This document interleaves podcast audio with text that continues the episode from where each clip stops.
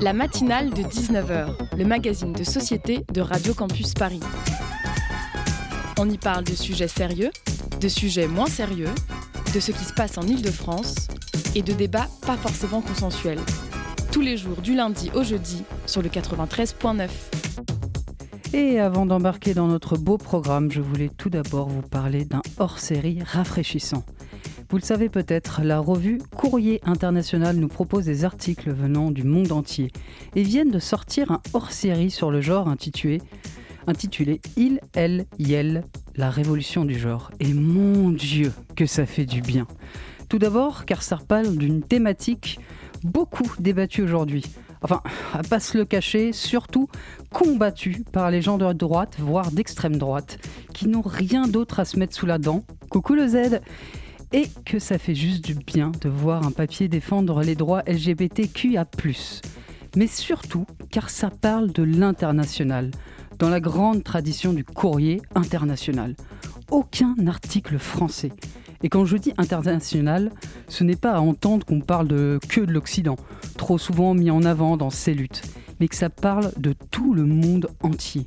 Et oui, cher auditeur, on a trop souvent tendance à oublier mais il n'y a pas que les pays riches que ces questions se posent. En vérité, c'est davantage dans les pays pauvres que ces questions doivent avancer. Non pas que le droit des trans en France, par exemple, ne soit pas important, mais au moins ici, on ne nous tue pas.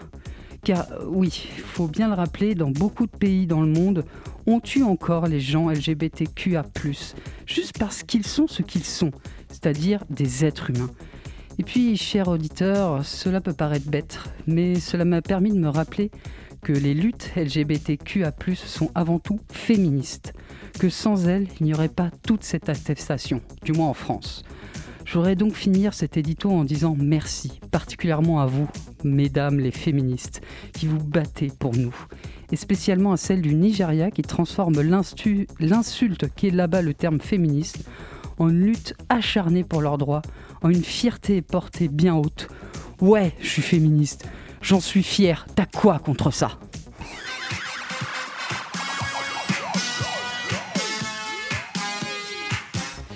Et ce soir, pour nous tenir compagnie dans ces longues nuits d'hiver, nous allons tout d'abord accueillir monsieur Sébastien Mercier, journaliste à l'étudiant.fr, pour nous parler de Parcoursup, ses déboires, ses joies, de comment s'en sortir face à tout cela, mais aussi du prochain salon L'étudiant qui vous permettra à vous, jeunes lycéens, de vous orienter au mieux. Tout cela en compagnie de Faustine Moulin. Bonsoir. Pour, nous détendre de tout cela, nous écouterons une chronique de notre cher Maxime Faciotti. Retenez vos applaudissements, s'il vous plaît. Par la suite, on ira se plonger dans le rap féminin avec Sayan Toucourt de VGO Barbara qui organise un soutien aux rappeuses et beatmakers euh, Planète L, toujours en compagnie de Faustine Moulin. Toujours. pourquoi changer? Bah, Pourquoi changer exactement Et pour finir tout cela, nous écouterons un portrait sur Thiago Granato, produit par Louis-Pierre Lacouture. Tout cela dans la bonne humeur, accompagné de bonbons et de doudous. Sous la couette, c'est la matinale de 19h. La matinale de 19h sur Radio Campus Paris. Et pour commencer, on va parler de Parcoursup qui vient d'ouvrir entre les angoisses des lycéens, futurs étudiants, on l'espère, les milliers d'offres de formation, les dossiers difficiles à remplir, mais encore la terrible sélection qui choisissent leur avenir. Les salons étudiants sont peut-être la solution pour beaucoup de jeunes. Et aujourd'hui, pour nous en parler, nous recevons Sébastien Mercier, journaliste à l'étudiant. Bonjour Sébastien. Bonjour. Et bonjour euh, Bonjour. Bonjour. Euh, bah, moi, je vais, je vais commencer. J'ai une, une, petite question. Tout d'abord, quand on s'inscrit sur Parcoursup, donc on a entre 17 et 19 ans pour la plupart, on est encore au lycée, c'est un âge auquel on est encore très ancré dans le présent. Et voilà qu'on doit faire des choix concernant notre avenir. Et maintenant, avec la réforme du baccalauréat qui a supprimé les filières, qui impose un tronc commun avec des spécialités dites à la carte dès la première, ce qui insinue donc de se renseigner d'autant plus à l'après quand on est encore qu'en seconde, quand on n'a même pas 16 ans, c'est très compliqué. Donc ma première question, c'est comment on fait pour savoir ce qu'on a envie de faire de sa vie, entre guillemets, quand on n'a même pas encore son bac C'est une question qui est complexe mais euh, intéressante. Après, vous avez entièrement raison dans ce que vous venez de dire, c'est-à-dire qu'avec la réforme du baccalauréat, les secondes sont désormais, euh, il est important en tout cas qu'ils s'informent très en amont pour choisir les spécialités qu'ils vont choisir en première, puisque le Mhm. but c'est de se projeter après le bac. Et si euh, je veux faire du droit, si je veux faire médecine, si je veux faire une école de commerce, eh bien je peux me poser la question de savoir euh, quelles sont les spécialités qu'il convient de faire et donc de bien les choisir en première. Donc l'information effectivement elle est utile dès la seconde. Euh, après pour choisir, construire sa vie, déjà que l'orientation c'est un sujet qui est assez anxiogène. Euh, J'en remettrai pas nécessairement euh, une couche, mais je dirais juste que euh, faut, il y, a, énormément de sources d'informations. Il faut être curieux, il faut aller se renseigner, s'informer, échanger. Le salon dont on va parler, qui a lieu ce week-end à Porte de Versailles, en est un exemple. C'est l'occasion d'aller discuter avec des étudiants qui sont eux en cursus d'études supérieures, de prendre leurs ressentis, leurs témoignages, et tout ça fait qu'à un moment donné, on construit son projet d'orientation et on se projette en se disant, eh bien ça, c'est vraiment finalement une filière à laquelle je n'avais pas pensé, qui pourrait m'intéresser, j'en ai le profil, et du coup d'être curieux par rapport à ce secteur et à cette filière.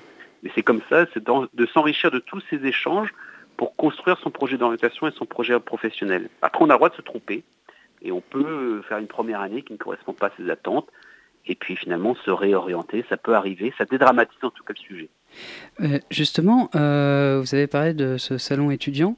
Comment un jeune qui est complètement perdu, qui ne sait pas quoi faire euh, après le bac, il a 17 ans, etc., comment il est accompagné dans vos salons? Alors, quand, déjà sur le salon, vous avez à peu près 50% du public qui sait à peu près ce qu'il veut faire. Il sait qu'il veut aller dans une plutôt une filière scientifique, plutôt dans une filière euh, de sciences politiques, etc., etc. Donc vous avez à peu près la moitié de- des gens qui des, des jeunes qui savent à peu près quoi faire. Après, ils, ont- ils doivent après choisir quelle est la meilleure euh, école, structure, euh, filière pour pouvoir le faire. Mais vous avez effectivement la moitié qui ne sait vraiment pas trop quoi faire. Et là, euh, bah, c'est d'aller échanger hein, avec des psychologues de l'éducation nationale, avec des conseillers, euh, pour construire leur projet. Euh, c'est aussi d'aller euh, aller euh, euh, voir. Il y a des organismes de formation, mais il y a aussi des branches professionnelles qui sont là, qui parlent métier. Et en fait, quand on veut d'abord faire un parcours d'orientation, c'est parfois plus simple de choisir le métier dans lequel on se projette pour définir ensuite le projet d'orientation et de formation qu'il convient de suivre pour accéder à ce métier. Donc c'est d'aller euh, potentiellement, comme je le disais, d'échanger avec des conseillers pour voir à peu près le profil que l'on a et les filières qui peuvent l'intéresser, mais c'est d'aller à la rencontre de témoignages de professionnels et de se dire, bah ça, le métier dont il me parle, ça, justement, c'est quelque chose qui peut m'intéresser. Comment je fais pour accéder à ce métier dans ce secteur d'activité? Mais justement, euh, vous parliez euh, de la réorientation dans le cas où potentiellement on, on aurait tenté quelque chose qui ne nous convient pas, ou juste on est des humains, hein, on change, donc peut-être qu'on change d'avis finalement en, en, cours de route. Et tous les ans, on estime à environ 200 000 le nombre d'étudiants et d'étudiantes qui cherchent à se réorienter après une première année qu'ils estiment non satisfaisante. Qu'est-ce qu'on fait donc dans ces cas-là? Vers qui, vers quoi on se tourne? C'est quoi les possibilités? Vous avez beaucoup maintenant pour répondre à, ce, à tous ces jeunes qui, euh, et ça, ça, ça s'est avéré encore plus vrai euh, cette année après le, les, les, les, années compliquées qu'on a vécues avec des jeunes qui sont allés dans des filières qui ne correspondaient pas parce qu'ils avaient des dossiers voilà, qui avaient été parfois surnotés, ils se sont retrouvés dans des filières sélectives qui ne correspondaient pas forcément à leur profil. Donc il y a eu plein de cas de figure où vous avez effectivement des jeunes qui, euh, en, no en novembre, décembre, se sont dit mais je ne suis pas là où je dois être. Euh, et donc en fait, vous avez beaucoup de structures, même l'université, hein, mais aussi des écoles de, de, différents secteurs, qui ont fait ce qu'on appelle des rentrées décalées et qui font des rentrées décalées. Ça se développe énormément, c'est-à-dire que vous pouvez rentrer en janvier, en février, parfois même en mars, euh, dans des écoles euh, pour pas perdre un an. Et en fait, vous faites en accéléré les 4-5 mois qu'il reste euh, pour rattraper le niveau de ceux qui sont rentrés dès septembre ou octobre. Et donc, c'est, on a nous des, sur l'étudiant.fr une rubrique dédiée hein, à la rentrée décalée. On a un salon spécifique d'ailleurs sur cette thématique-là, vraiment pour que les jeunes sachent que voilà, euh, quand on, on s'est trompé, bah, on n'est pas obligé d'attendre septembre de l'année d'après. On mmh. peut en cours d'année tout de suite changer et puis ne pas perdre un an. D'accord. Euh, mais du coup, dans vos salons euh, étudiants, euh, traditionnellement, il y a beaucoup d'écoles euh, payantes. est-ce que c'est une volonté de votre part ou euh, est-ce que c'est juste que les écoles publiques ne veulent pas forcément venir? Alors, je ne partage pas tout à fait votre avis, je comprends la question, puisqu'en fait, au contraire, nous, sur nos salons, on s'attache, et quand vous allez sur tout le territoire national, nos salons sont, la quasi-totalité d'entre eux en tout cas, organisés en lien avec l'éducation nationale, donc les rectorats, les régions qui ont la compétence, enfin les régions en tant qu'institution qui ont la compétence d'orientation, et on attache au contraire une très grande importance à avoir une exhaustivité de l'offre de formation. Et donc quand vous avez, quand vous allez sur des salons, euh, que ce soit à Marseille, à Nantes, à Rennes, à Bordeaux, etc., vous avez des espaces éducation nationale où l'offre publique de formation est euh, quasiment exhaustive et largement représentée. Et euh, dans le paysage de l'enseignement supérieur en France, vous avez effectivement les écoles rattachées à l'éducation nationale, notamment qui sont des structures publiques, mais vous avez, vous avez raison, des écoles aussi privées qui, pour certaines d'entre elles, font euh, extrêmement bien leur travail et ont des diplômes reconnus, euh, etc., qui sont des scolarités payantes ou en alternance apprentissage. Dans ces cas-là, on ne les paye pas. Mais en tout cas, dans l'enseignement supérieur en France, vous avez euh, différents types de, et modèles de formation. Et on s'attache, nous, à avoir une représentativité la plus large possible et la plus exhaustive possible. Donc vous trouvez aussi bien des structures publiques que des structures privées. Euh, il faut juste se renseigner sur les modalités d'accès et de, frais de scolarité et autres. Et même sur des écoles privées, vous pouvez parfois ne pas les payer, on va dire, puisque vous le faites en alternance et en apprentissage. C'est des choses qui sont des voies qui sont possibles et qui marchent extrêmement bien. Vous nous parlez de modalités d'accès, donc on va un peu rentrer dans le vif du sujet, du, fameux Parcoursup. Pour beaucoup de jeunes lycéennes et lycéens, hein, même pour celles et ceux pour qui c'est derrière, hein, dont je fais partie, Parcoursup, c'est la bête à trois têtes. Hein. mentionné en boucle toute l'année de terminale, voire même avant, on nous rabâche que le choix des études est crucial, qu'il faut pas se louper, c'est donc une véritable source d'angoisse. Le discours autour de Parcoursup nous donne l'impression que c'est ce qui va choisir pour nous notre parcours de vie. Bon gré mal gré, que si on n'a pas ce qu'on veut, bah, tant pis, c'est comme ça. Est-ce qu'on a raison de dramatiser et diaboliser autant Parcoursup? Bah, euh, c'est euh, comme je le disais, c'est un peu anxiogène puisqu'on fait des choix qui déterminent, on a le sentiment en tout cas que c'est le cas, déterminent notre avenir. Et il y a des effectivement, euh, vous allez faire des choix sur lesquels vous n'allez pas être retenu et des choix sur lesquels vous allez avoir l'opportunité d'être pris. Euh, Parcoursup, il faut vraiment le faire de façon assez pragmatique. Déjà, il faut se renseigner très en amont. C'est une plateforme effectivement qui a ouvert avant les vacances de Noël. Ah, depuis le 20 janvier, euh, on peut d'ores et déjà saisir ses souhaits jusqu'au 29 mars. Euh, vous avez plusieurs vœux possibles, euh, les classer et à partir du mois de juin, vous allez avoir au fur et à mesure des réponses qui vont vous être faites par rapport aux vœux que vous avez faits sur cette plateforme-là.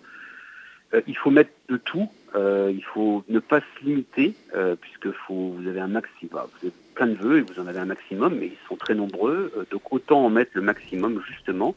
Euh, vous pouvez mettre des filières sélectives, des filières qui le sont moins. Euh, vous pouvez mettre dans des écoles, voilà, à l'université.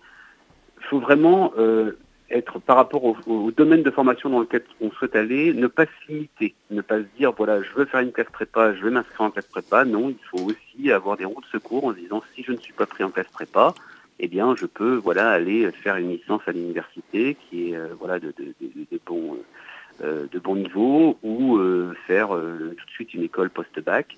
Voilà. Moi, mon conseil, c'est vraiment de, de, faire un maximum de vœux pour avoir à un moment donné, quand les choix tombent et les décisions tombent des différentes structures, l'opportunité de choisir malgré tout parmi les, les réponses positives qu'on aura pu avoir. Mais euh, excusez-moi, avec euh, l'ancien système euh, donc APB, avant Parcoursup, qui était à peu près le même choix,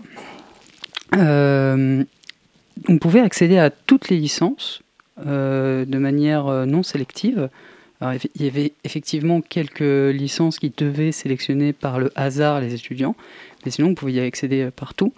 Parcoursup, maintenant, les licences sont toutes toutes sélectives, dans le sens où elles sélectionnent tous leurs euh, étudiants.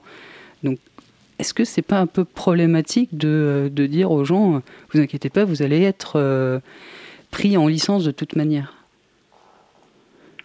Bon, alors après, je n'ai pas les ratios. D'ailleurs, quand vous allez sur Parcoursup, même quelqu'un qui n'est pas aujourd'hui en terminale, même vous, aujourd'hui, vous pourriez euh, allez euh, vous faire votre propre opinion, puisqu'en fait, quand vous sélectionnez une licence euh, à Paris-Sorbonne, Paris-Saclay ou dans différentes universités, vous avez ce qu'on appelle le taux de sélectivité, c'est-à-dire que pour 100 candidats, il y en a X qui ont été pris. Vous avez effectivement des, des, licences qui sont globalement sélectives qu'on peut connaître, hein, c'est le cas pour les licences PASS, médecine et autres, mais vous en avez qui le sont beaucoup moins, c'est une réalité. Après, chacun, pour le coup, doit forger, son opinion, mais vous avez vraiment, de façon totalement transparente, et c'est quand même la richesse de cette, de, de cette plateforme Parcoursup, vous avez toutes les données par formation qui vous sont euh, clairement expliquées, où on vous dit, voilà, vous avez euh, là, si vous candidatez, vous avez X% de chances de pouvoir être admis. Bon, après, c'est euh, aussi par rapport à votre niveau. mais globalement, il y en a, en tout cas avec la nouvelle, le nouveau système Parcoursup qui s'est encore amélioré, vous avez quand même moins de jeunes qui restent sur le carreau et qui n'ont pas du tout de choix en juillet. Je crois que, alors peut-être que je peux me tromper dans le chiffre, mais je crois qu'ils étaient aux alentours, alors ça reste conséquent, mais beaucoup moins que ce qu'on a connu à l'époque d'APB notamment. Vous avez, euh, je crois, aux alentours de 8 à 10 000 jeunes qui n'ont pas de choix qui sont faits, euh, auxquels on n'a pas pu répondre euh, au mois de juillet. Après, il y a des procédures complémentaires. Donc il y a quand même énormément, enfin très peu de jeunes maintenant qui se retrouvent après Parcoursup sans possibilité d'études dans l'enseignement supérieur. Et nous y reviendrons tout de suite euh, après une petite pause musicale.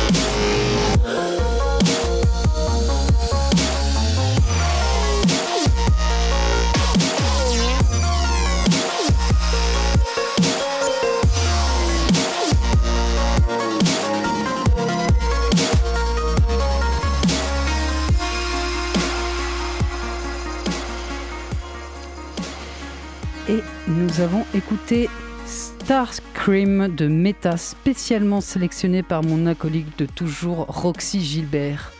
Encore merci pour cette belle découverte. Et nous retournons dans le monde magnifique de Parcoursup en compagnie de Sébastien Mercier, toujours sur Radio Campus Paris 93.9 FM. La matinale de 19h sur Radio Campus Paris. Et rebonjour Sébastien. Euh, monsieur Mercier, pardon. Non, euh, donc avant la pause, on, parlait euh, des questions justement des jeunes euh, qui se retrouvaient sans affectation au premier tour de Parcoursup. Pendant toute notre scolarité, on entend très souvent travaille bien à l'école et tu pourras faire ce que tu veux ensuite. Et pourtant, en juillet 2021, plus de 91 000 candidats et candidates étaient en attente de place, selon Yann Carcel, vice-président du syndicat étudiant FAGE. Comment on explique ce nombre de jeunes sans proposition? 91 000, c'est ce que vous me dites dans le chiffre bah, C'est ce que j'ai trouvé, en tout cas, durant mes recherches. D'accord. Bon, je pensais que c'était plus bas, mais bon, euh, de toute façon, il y Après, voilà, c'est en, juillet, c'est avant l'ouverture, effectivement, euh, du deuxième tour. Voilà. Parce qu'après, il y a toute la procédure, effectivement, euh, complémentaire qui accompagne jusqu'en voilà, septembre, même tous les jeunes.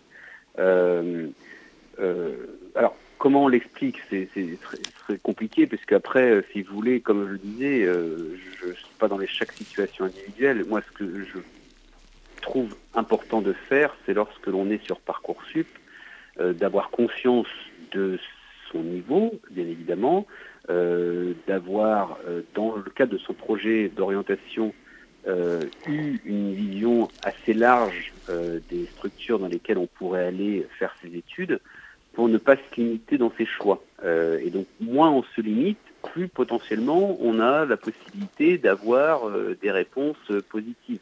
Donc après, il là, forcément, on parle de, dizaines de milliers de dossiers, donc c'est important et on ne peut pas les regarder au cas par cas. Mais ça serait intéressant de regarder quels ont été les choix, parce que quelqu'un, par exemple, et ce serait tout à fait possible, que quelqu'un qui voilà, ne, ne choisit que une une licence euh, à Paris dans, une, dans un domaine sélectif ou Sciences Po ou autre euh, et une classe prépa et autres, enfin qui se limite à des filières vraiment très sélectives et qui n'est pas pris, forcément bah, ils se retrouvent dans euh, les cas dont vous venez de parler et qui vont après aller dans les procédures complémentaires parce qu'ils n'auront pas été n'auront pas élargi, on va dire, à, d'autres possibilités leur, leur, leur, enseignement supérieur. Donc c'est vraiment de il faut avoir, il faut avoir un spectre relativement large. C'est important. Ouais, mais vous vous dites qu'effectivement, il faut regarder son niveau, mais en soi, c'est... Alors, effectivement, j'entends ce que vous dites quand vous parlez de niveau à l'école, cependant, est-ce qu'on n'est pas du coup contraire au fait que tout est ouvert à tout le monde, en disant qu'il faut regarder son niveau avant de postuler quelque part? Bah, tout est ouvert à tout le monde. Là, on sait que c'est pas le cas. Vous, bien, évidemment, après, c'est de se donner les moyens d'y arriver. Ça, c'est encore autre chose. Euh, mais quand, on parle de filières sélectives, c'est une réalité. Il y a des filières sélectives et donc de fait, elles ne sont pas ouvertes à tout le monde. Elles sont ouvertes à ceux qui auront eu les meilleures notes euh, dans telle et telle matière. En terminale, c'est une réalité. Une filière sélective est faite ainsi. Euh, après, quelqu'un qui échoue dans une première tentative d'accéder à une filière qui lui plaît particulièrement, a la chance, et c'est notre système en enseignement supérieur, aussi complexe soit-il, qui malgré tout offre ces opportunités-là, d'avoir des voies parallèles pour pouvoir y accéder. Donc quand on a une réelle motivation pour arriver à une filière en particulier, on a différentes voies d'accès, on n'en a pas, on pas qu'une. Et c'est ça la richesse de notre enseignement supérieur en France, c'est que ça peut paraître une jungle, mais une jungle, il y a différentes lianes, et en fait, vous pouvez prendre plusieurs parcours pour arriver au point que vous voulez accéder, auquel vous voulez accéder. Et donc, vous pouvez parfois échouer pour accéder à telle filière post-bac. Et vous faites une admission parallèle, vous allez faire un BUT, un, BTS, une licence, vous retentez un concours, vous réessayez. Voilà, après, c'est, il, faut se donner les moyens. En tout cas, euh, rien n'est jamais perdu quand on a une réelle motivation d'aller à un endroit. Euh, voilà, et après, ça c'est une chose.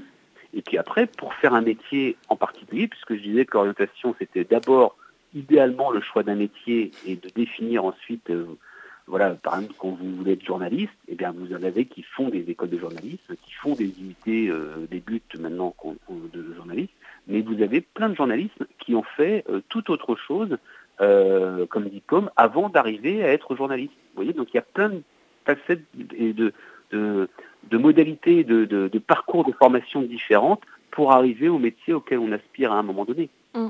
C'est en cela où on dit que rien n'est jamais non plus complètement fermé. Certes, et du coup, effectivement, vous l'avez dit, enfin, vous l'avez dit, pardon, il y a cette phase complémentaire qui donc de, à partir de mi-juillet, qui s'étend sur deux mois jusqu'à mi-septembre, pour proposer des places entre guillemets dites vacantes. Euh, moi, ce, ce terme m'interpelle. Est-ce que le but, c'est de donner la possibilité de faire des études qui plaisent ou juste de faire des études? Euh, alors, reprécisez-moi la question pour que je, puisse euh, y répondre, puisque euh, quand vous dites place, je n'ai pas, pas compris, vous allez me la repréciser. En gros, quand, quand, vous parlez de la, période qui, qui complémentaire, hein, c'est comme ça qu'elle est appelée sur le site Parcoursup. Oui, donc, on dit que c'est pour proposer les places qui sont dites vacantes sur la plateforme. Euh, donc quand on entend vacances, c'est quand même un terme euh, que je trouve assez péjoratif. On laisse la place. Voilà, s'il reste ça, on va le donner à. Non, bah, Parce que, non, parce que vous pouvez. Je comprends ce que vous les dites. Vous dites vacant, voilà, je fais bouche-trou. Non, pas du tout. Parce qu'en fait, vous pouvez avoir. Euh, et c'est vrai dans plein de filières, qu'elles soient sélectives ou non, c'est une réalité. Euh, vous le côtoyez aussi euh, à travers euh, vos amis qui sont à un moment donné ou vous-même quand vous êtes rentré dans l'enseignement supérieur. Eh bien, vous vous rendez compte que quand vous rentrez dans une promo où il devait y avoir 220 personnes, eh bien, finalement, vous vous retrouvez à 212. Pourquoi? Eh bien Parce que les 8 qui devaient être là, finalement, ont fait d'autres choix. ils sont partis vers d'autres horizons, dans mhm. d'autres filières. Et donc forcément, tout ça mis bout à bout, euh, école par école, euh, de, licence par licence, filière par filière, euh, etc., ouvre des perspectives nouvelles que vous n'aviez pas à un moment donné, parce que des places se libèrent, vous avez des principes de liste d'attente, mais vous avez des places qui se libèrent parce que voilà, finalement, vous avez des personnes qui ont choisi d'autres. Donc toutes les places vacantes ne sont pas voilà, sur des filières qui seraient de moindre bonne qualité, au contraire, mais, mais d'abord, il faut d'abord et avant tout définir son projet professionnel pour euh, savoir ce que l'on veut faire de ses études.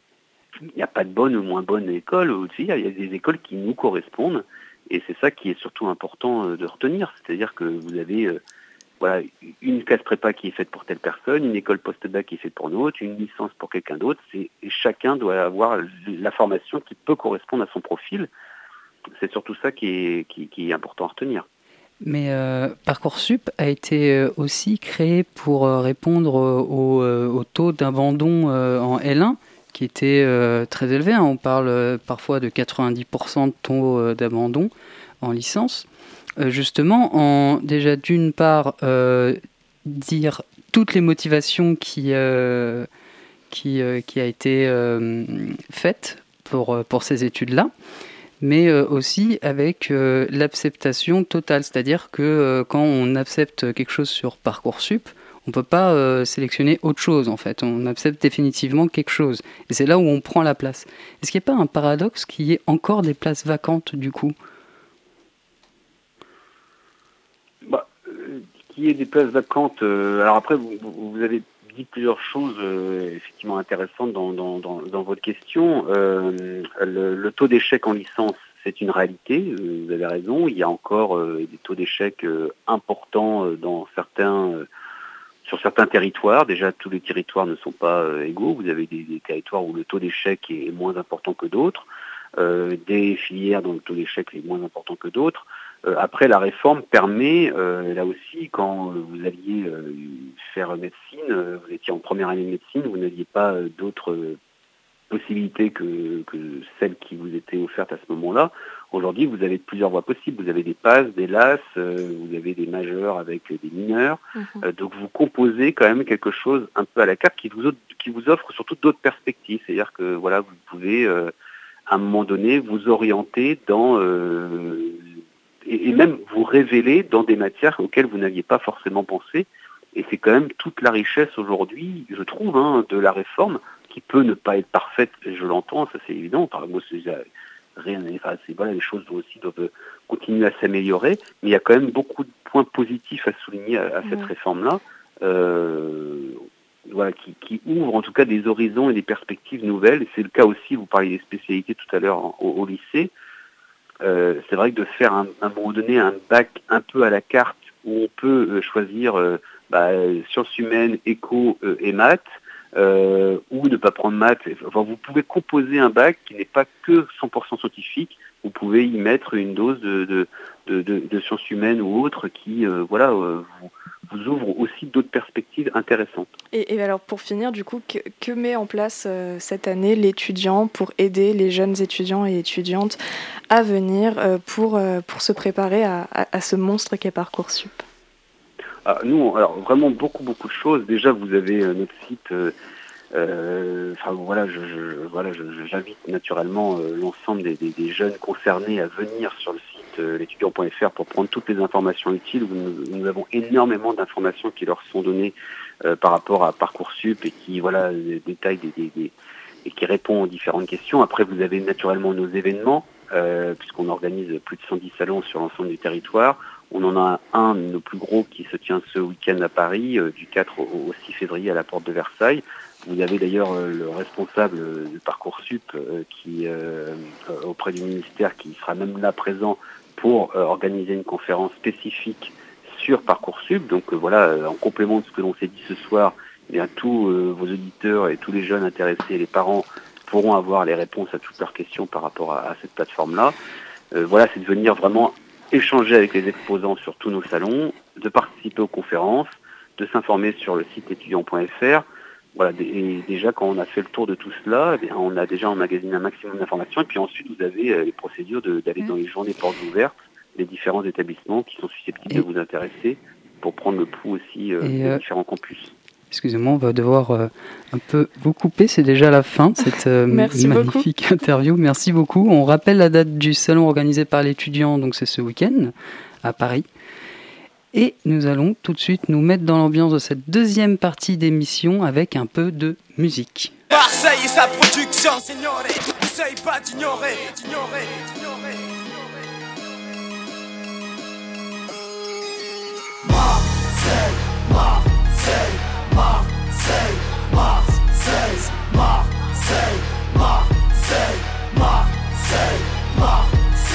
Centre-ville, MARS, pas besoin de te présenter ma ville. Ça rappe depuis les premières heures, microphone branché à vif. Ça rappe dans tous les coins, se rappelant du rap d'hier. Troisième génération d'MC arrive déjà la quatrième. Identité marseillaise, ni New York, ni Atlanta. Nous on reste fidèles à nous-mêmes, on n'attend pas, nous on s'en bat. On garde l'honneur des gens d'en bas, énervés ou nonchalants. Trop sincère, numéro un s'appelle à jamais Luciano. Marseille, Marseille, a toujours fait vibrer la France. Ce fut un temps où tout l'hexagone rappait même avec l'accent. J'en place une pour les absents, puis une autre pour tous nos anciens. Ton chiale toi, mais ferme-la et colle ta tête aux enseignes. Nous on rappe avec des principes, la sur le cœur avec des principes et j'insiste car dans ce bistrot de frères qui vacille Faire le fou c'est facile, rester vrai c'est fragile. MARS c'est magique, un peu de cœur t'enraye la machine. Tu verras pas venir le coup d'éclat. L'école du rap de Mars Qui a, qui a dit que le rap du sud était mort? Ici le flux est énorme Centre-ville, quartier sud, quartier nord. Marseille,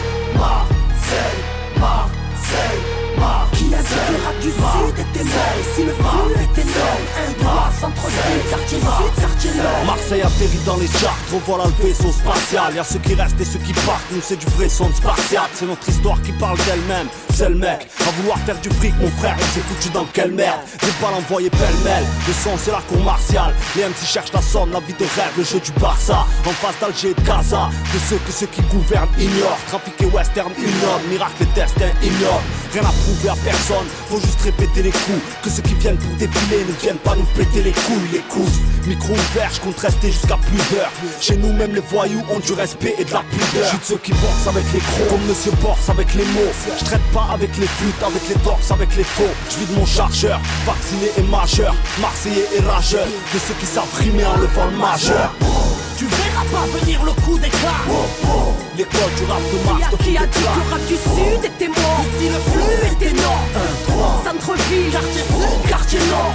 Marseille, Marseille, Marseille du sud était mort si le flux était énorme Un centre-ville, quartier sud, quartier nord. Tu peux pas taire cet esprit rebelle. Pour la ville nos écrits se lèvent. À l'heure où ceux qui touchent des primes se taisent Fort ceux qui méprisent le trêve disent ce texte. À la ville à part Si t'es marginal, mise à part.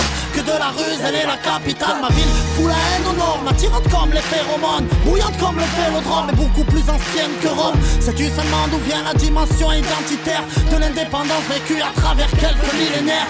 Une longue histoire d'immigration, un autre œil sur l'horizon. Subissant intimidation, orgueil et trahison à l'époque d'Hitler ou à celle des rois tout roses. Elle a toujours levé un doigt au béret au couronne. En ce moment, ça part en couille, ça parle en douille dans la zone. Comme partout, ça cartonne. Pour de l'amour, et tout pour les grosses structures, rien pour le mystère. La capitale de la rupture, c'est pour 2013. Tu verras pas venir le coup d'éclat. L'école du rap de Mars Qui a dit que le rap du sud était mort. Si le flux était énorme 1, 3, Centre-ville, quartier sud, quartier nord. Marseille, Marseille, Marseille, Marseille. Qui a dit que le rap du sud était mort? Et si le flux était énorme Un droit, centre-ville, quartier sud, quartier nord. Et nous avons écouté Marseille de Kenny Arcana. Vous êtes toujours sur Radio Campus Paris 93.9 FM. La matinale de 19h. Du lundi au jeudi sur Radio Campus Paris. Et nous avons évoqué la question du genre en début d'émission. Mais qu'en pensent les parents? Pour en parler, nous recevons l'association de parents Maman à la cuisine, Papa au garage, représentée par son président, Romuald Henri de Pichargré. Bonsoir. Et bonsoir. Bon, en quelques mots, en quoi consiste votre association? Voyez-vous, je pense que tous ces débats sur le genre, l'identité, les LGBTQIA, etc., bientôt nous serons à court de lettres. eh bien, tous ces débats, disais-je, ont perturbé nos enfants. Ils sont égarés dans un marasme idéologique et notre association est là pour leur montrer leur chemin pendant des thérapies, des camps de loisirs. Non mais attendez, euh, vous faites des thérapies de conversion? Non, comme vous y allez. Non, non, nous, nous proposons simplement de d'éclairer nos enfants quant à leur place dans la société. Il est important de ramener un peu de rigorisme pour que nos chérubins, encore innocents, ne deviennent pas des dépravés, des égarés. Ils doivent savoir ce qu'est une fille et ce qu'est un garçon. Et euh, c'est quoi pour vous une fille ou un garçon? C'est simple. Maman est une fille et papa est un garçon. Et quels sont vos critères pour dire que maman est une fille et papa un garçon? Euh, Maman cuisine et entretient la maison, tandis que papa, habillé en costume, part le matin travailler et rentre tard le soir. Et maman ne doit pas poser de questions si papa rentre plus tard que prévu. Il appartient à maman de faire en sorte que le repas de papa ne refroidisse pas malgré ce retard. Ou sinon, nous avons des critères plus simples. Euh, Lesquels? Les vêtements, les filles ont des robes et les garçons ont des pantalons. Bon d'accord. Et que font les enfants dans les camps? Ah, eh bien, les petits garçons jouent à la guerre, aux petites voitures, ils font du bricolage, et les filles, quant à elles, préparent des goûters, jouent à la poupée, elles s'apprêtent pour les garçons, mais pas trop, ça fait pute. Bien sûr. Et si une petite fille veut jouer à la guerre? Oui, ce genre d'absurdité arrive, hélas. Eh bien, rien de plus simple. On attache l'enfant pendant 24 heures, on la gifle et on la drogue jusqu'à ce qu'elle décide de faire de la pâtisserie. Attendez, c'est ça votre pédagogie? Non, c'est de l'instruction. Bien. Et si deux garçons décident de fil- filtrer ensemble? Flirter. Flirter, Oh, merci. S'ils sont attirés l'un par l'autre, qu'est-ce que vous faites? Oui, ça nous est arrivé aussi. Très simple, on les isole chacun dans une salle, on leur fait regarder de force la télé pendant 72 heures et ils sont nourris par intraveineuse. euh, Et regarde quoi? Du porno. Hétéro, bien évidemment. Bon, vous leur donnez des cours sur le genre, la construction sociale, les garçons qui sont nés garçons à l'état civil mais qui veulent devenir femmes. Écoutez, ne nous perdons pas dans une polémique ridicule. En effet, on a un cours de genre, mais il se résume en deux lignes. Zizi égale garçon et Gizi oui oui, Gizi oui oui égale fille. Gizi oui oui, Gizi oui oui. Oui, nous utilisons un jargon lycée pour ne pas heurter leur sensibilité. Et si un zizi aimerait avoir un Gizi oui oui, Gizi oui oui Oh, vous avez vraiment les idées tordues.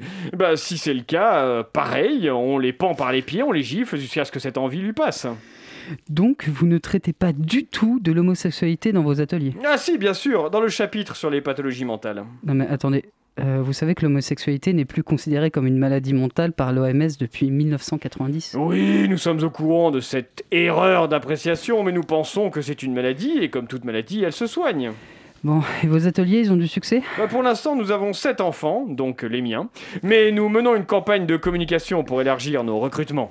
Eh ben merci Romuald Henry de Pichergré de nous avoir présenté votre association. Et tout de suite, c'est l'heure du Zoom en compagnie de Sayem tout court pour nous parler de son dispositif de soutien aux rappeuses et beatmakers Planète L. Le Zoom, dans la matinale de 19h. Et oui, car le monde du rap traditionnellement masculin se féminise et c'est tant mieux. Pour soutenir tout cela, Planète L organise un concours de beatmakers et de rappeuses où les gagnantes sont par la suite accompagnées dans leur création musicale. Bonjour Sayem tout court. Bonjour. Euh, le monde du rap euh, pour une femme, c'est pas trop trop dur?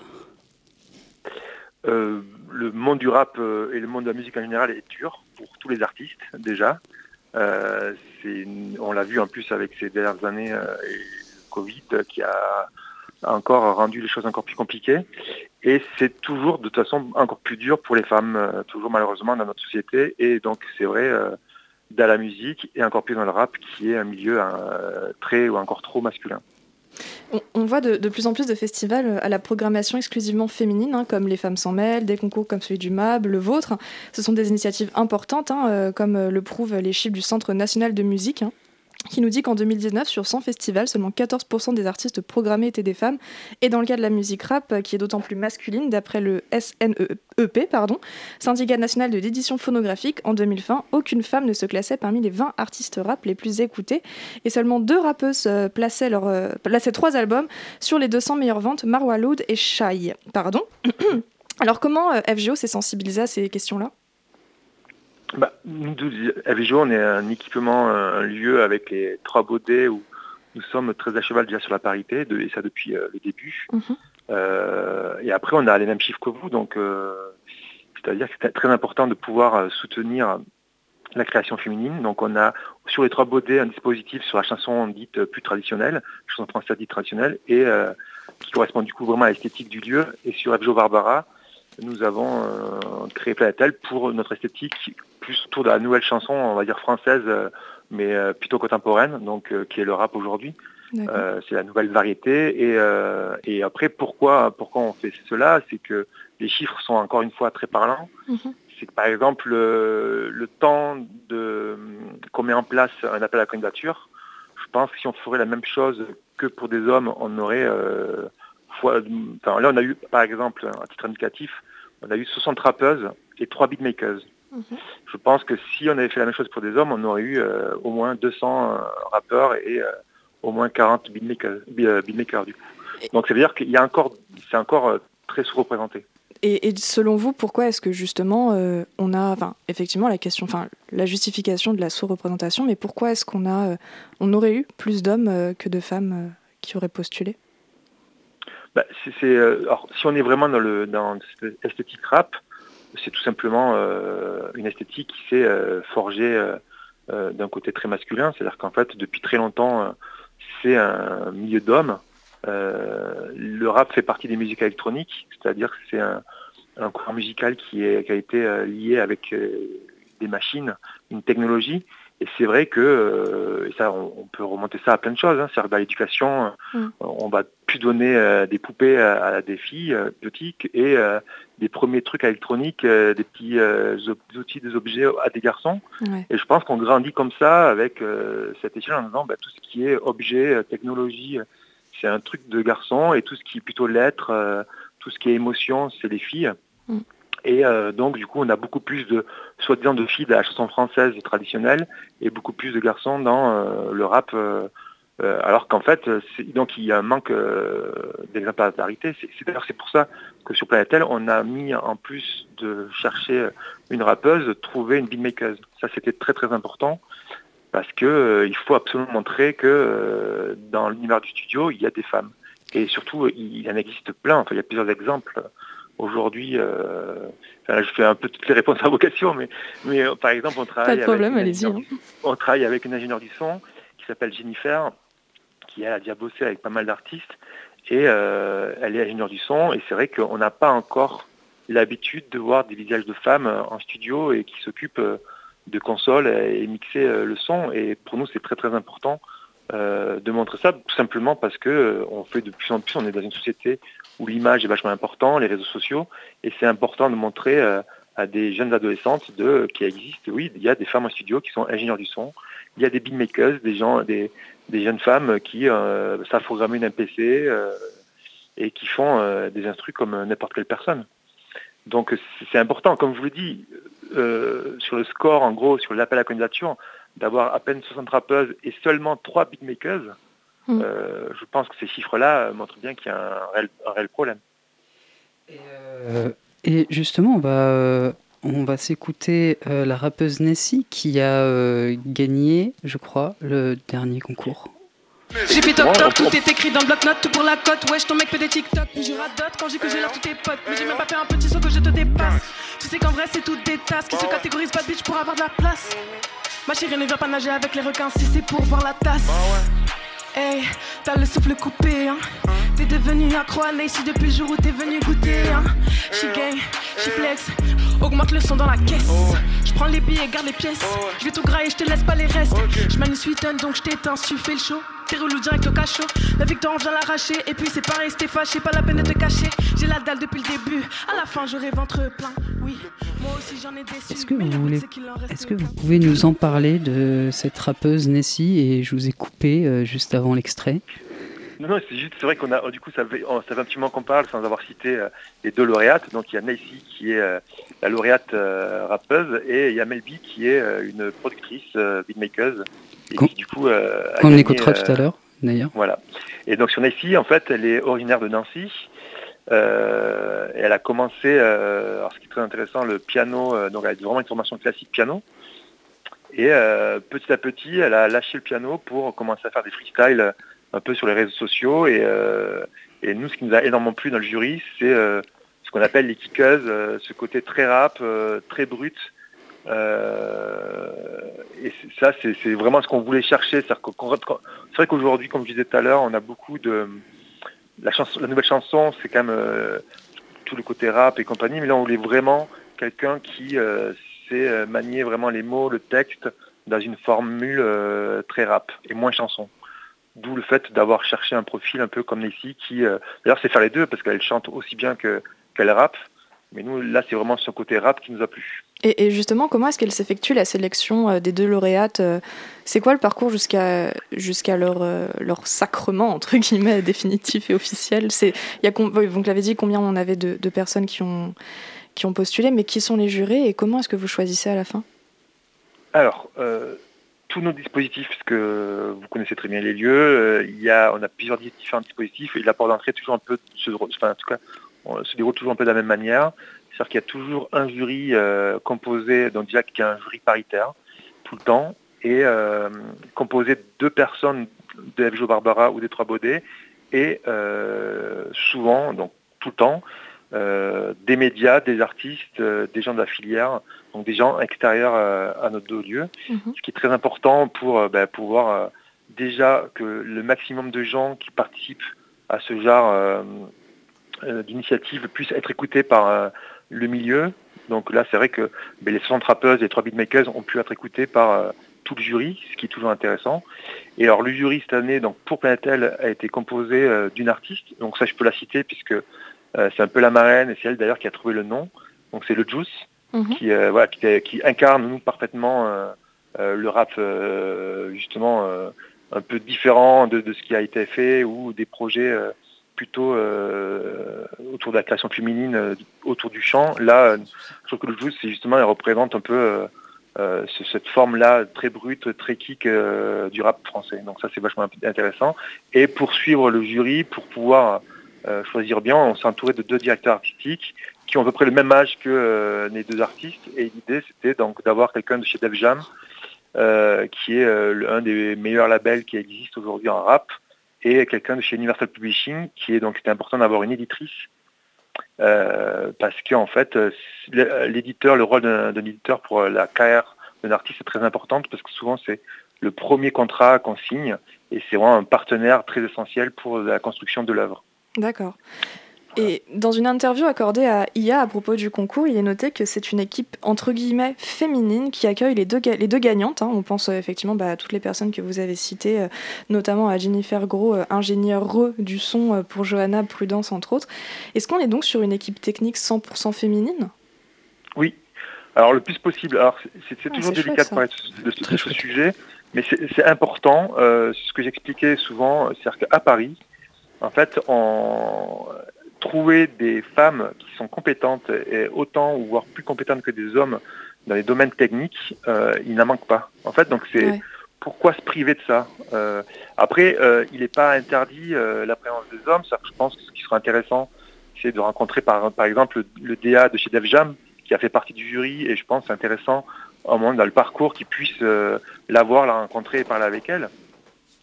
mais par contre, je trouve que c'est important quand il y a dans un travail de création, euh, quand on se retrouver toute seule dans un studio, que ce soit de répétition, euh, dans un studio d'enregistrement ou en salle de concert, qu'elle puisse travailler qu'avec des femmes. Euh, et, des équipes qu'on a, avec qui on travaille avec d'autres groupes, mais c'est important et surtout on a la chance, nous, de travailler avec des techniciennes, donc des ingé lumière, des ingé femmes, des, stylistes, des chorégraphes. on a tout un panel d'intervenantes extérieures euh, très qualifiées. Donc, euh, Et c'est très bien. Et euh, juste avant de se quitter, on va quand même écouter le son de Mel B. Ben oui.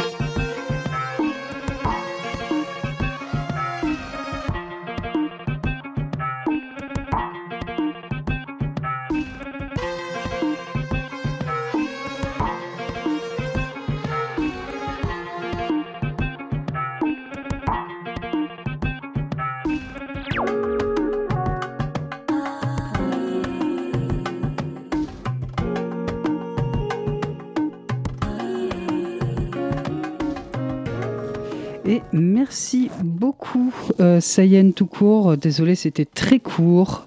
Mais, c'est très court. Mais, à bientôt. Je suis, vraiment désolé.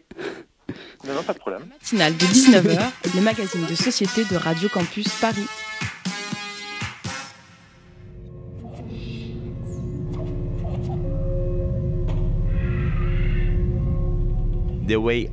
Ma façon d'utiliser le son est complètement intégrée à la chorégraphie. Pour moi, la musique ou le son ne sont jamais un décor ou une atmosphère qui se dégage des pièces. Je considère le son comme un corps.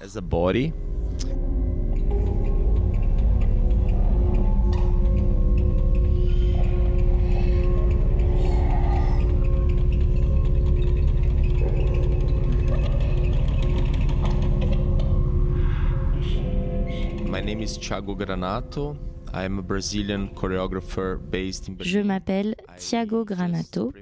Je suis un chorégraphe brésilien. Je vis à Berlin. Je viens de donner la première de C'est ma première pièce pour plusieurs danseurs. Mon intérêt dans ce projet s'est porté sur l'écoute comme acte politique. C'est davantage la perception que la production du son qui m'a intéressé.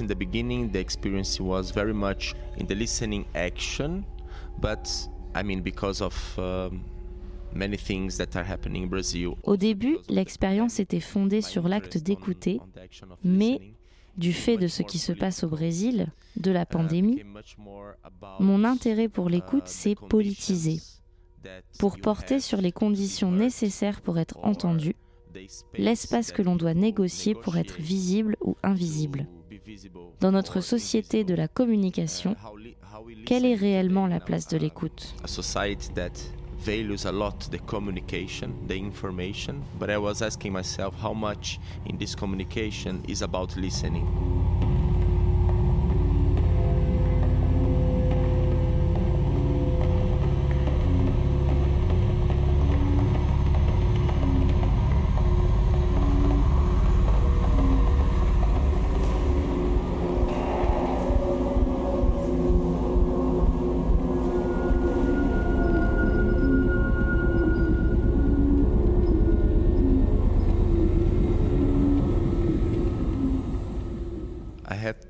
Some uh, Kundalini yoga for the last 10 years.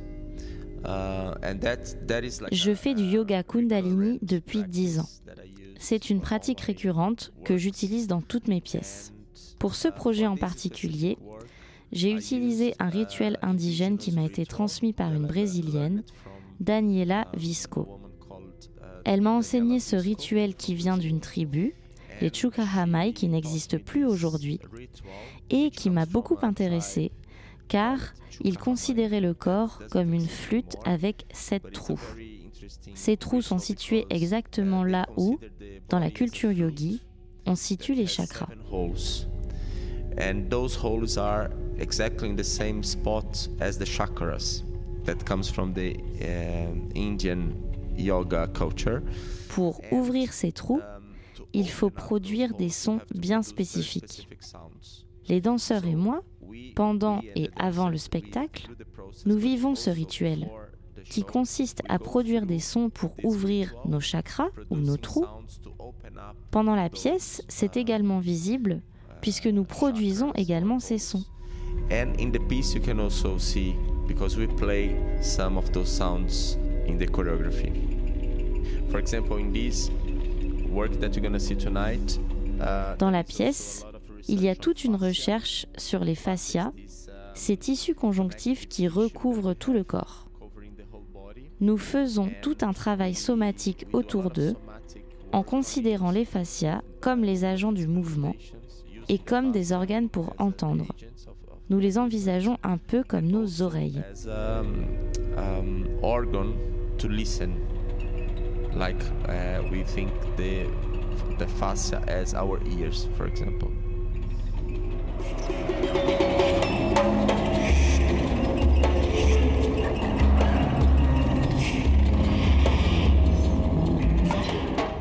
sometimes the sound combines with what we are doing, sometimes the sound doesn't combine. So the friction between Quelquefois, le son coïncide avec ce que l'on fait sur scène, quelquefois non. Les frictions entre ce que vous voyez et ce que vous entendez créent un réengagement, un questionnement sur la surface de ce que vous voyez. Je travaille toujours avec des designers sonores, mais cette fois-ci, je me suis demandé pourquoi ne pas travailler non pas sur la production de son, mais sur l'écoute, sur un listening design et ainsi reconfigurer l'attention en se concentrant sur elle et sur la façon dont les sons apparaissent et disparaissent. Comment créer de la continuité dans ce qui est complètement fragmenté? Comment créer du silence dans le bruit? Tout cela a à voir avec la perception du son.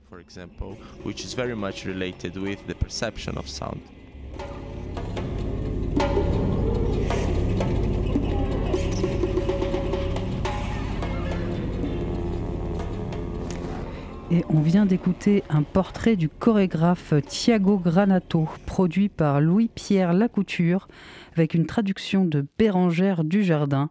Vous pourrez écouter une version plus longue de ce portrait dans l'émission Planisphère ce jeudi à 22h.